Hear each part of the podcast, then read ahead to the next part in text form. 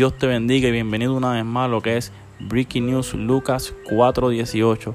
Este que te habla es tu amigo y hermano Cristian López y como es de costumbre antes de comenzar vamos a leer el Proverbios para memorizar, el cual se encuentra en Proverbios capítulo 15 versículo 16.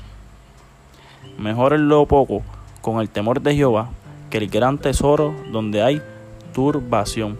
Proverbios para memorizar. Y antes de comenzar, quiero invitarte a que busques los episodios anteriores. Breaking News Lucas 4:18. Búscanos en Spotify y en Apple Podcasts. El tema de este episodio es Deberes de un cristiano, parte 1. Texto bíblico Romano 12. Vamos a estar considerando algunos versículos del capítulo 12 de Romano. Así que es bien importante que, que si tienes tu Biblia contigo, nos siga. Y el tema, como dije, es deberes de un cristiano. Cuando uno viene a los caminos de Dios, todo comienza de nuevo. Antes, ¿verdad? de estar en los caminos del Señor, tenemos una conducta o unos pensamientos malos. Andamos por la vida con pensamientos incorrectos. Pero ahora vamos a tener una relación con Dios. Y cuando uno tiene una relación con Dios, todo comienza a cambiar. Comenzamos a ver las cosas de manera distinta. Y como cristianos, tenemos nuestros deberes. Es obvio que, ¿verdad? Tenemos que orar, tenemos que leer la palabra. Esta es la, la base de nuestra relación con Dios.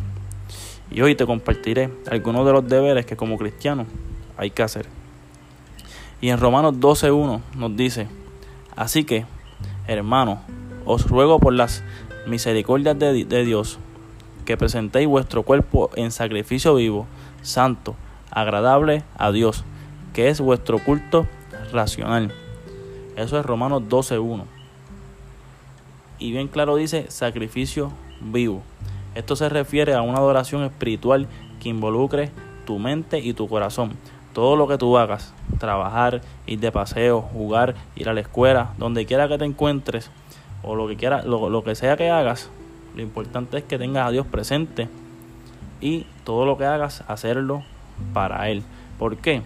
Porque cuando, ¿verdad? Por ejemplo, tú estás trabajando y tú haces tu trabajo como si fuera para tu jefe, en algún momento de, de tu vida o algún momento del, del, trabajo tú te vas a cansar y no vas a tener el mismo entusiasmo, el mismo ánimo de hacer las cosas. Y vas a hacer las cosas por salir del paso o por cobrar, ¿verdad? Obviamente tu, tu cheque. Si haces las cosas para Dios, si tú lo amas, pues vas a, tener mucho entusiasmo en hacer las cosas y nunca vas a perder esa motivación porque Dios pone a uno, ¿verdad? Ese deseo de, de, de cada día levantarse con nueva fuerza. Así que es bien importante, ¿verdad? Que siempre tengamos a Dios en nuestra mente y en nuestro corazón. Luego en el versículo 2 nos dice, no os conforméis a este siglo, sino transformaos por medio de la renovación de vuestro entendimiento, para que comprobéis cuál sea la, la buena voluntad de Dios, agradable y perfecta. La palabra que me llama la atención es transformación. Como cristianos debemos entender que para llegar a ser como Jesús hay que seguir la voluntad de Dios. Es como único podemos cumplir el propósito que Dios tiene para con nosotros, para nuestra vida. Somos seres imperfectos. Hay que estar en constante transformación. Esto significa que Dios está trabajando en nuestro interior. Es bien sencillo. Dios trabajará con nosotros constantemente porque somos seres ¿verdad? imperfectos, con cometemos muchos errores, pecamos diariamente y es bien importante que tengamos una mentalidad de transformación. Así que cuando veas algo raro, es que Dios está trabajando contigo. Así que no, no, no le pongas límite a Dios, sino entrégate en los brazos de Él completamente, porque Él te va a moldear a su, a su manera. Y el propósito que tiene para tu vida se va a cumplir mediante la transformación.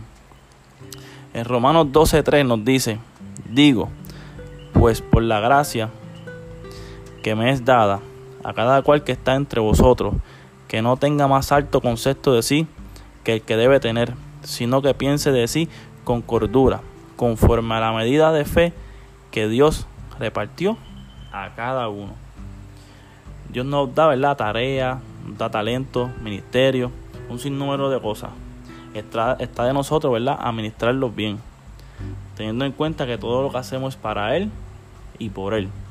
Siempre la gloria va a ser de Dios. No importa cuán talentoso tú seas, no importa cuán grande sea tu ministerio, toda la gloria siempre será para Dios porque Él pone en nosotros el querer como hacer y también nos pone la capacidad de hacer las cosas.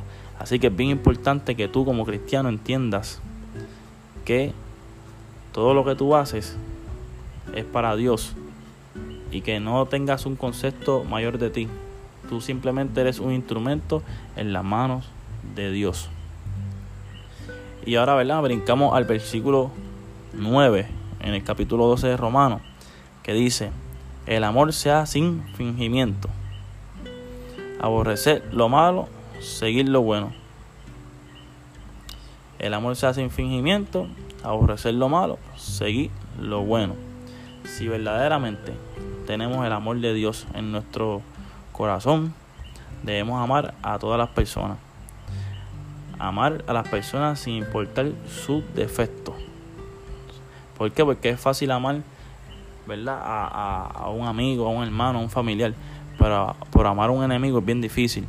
Y la palabra nos exhorta que sea un amor sincero, un amor puro. Así que debemos amar a las personas, no importa cuántos defectos tengan, tenemos que respetarlo y tenemos que honrar, ¿verdad? Honrarnos mutuamente los hermanos en Cristo y los enemigos también. Este amor, ¿verdad? Como, como dije, tiene que ser para todo el mundo. Así como Dios nos amó a todos y murió por nosotros, ¿verdad? Entregó su Hijo para morir por nosotros, pues así nosotros como cristianos debemos transmitirle ese amor a nuestros enemigos y a las personas que no han conocido a Dios. Y como bien dije, es este episodio es Deberes de un cristiano parte 1. Ya pronto, ¿verdad? Estaré subiendo la parte 2. Así que espero que esto haya sido de bendición. Dios te bendiga.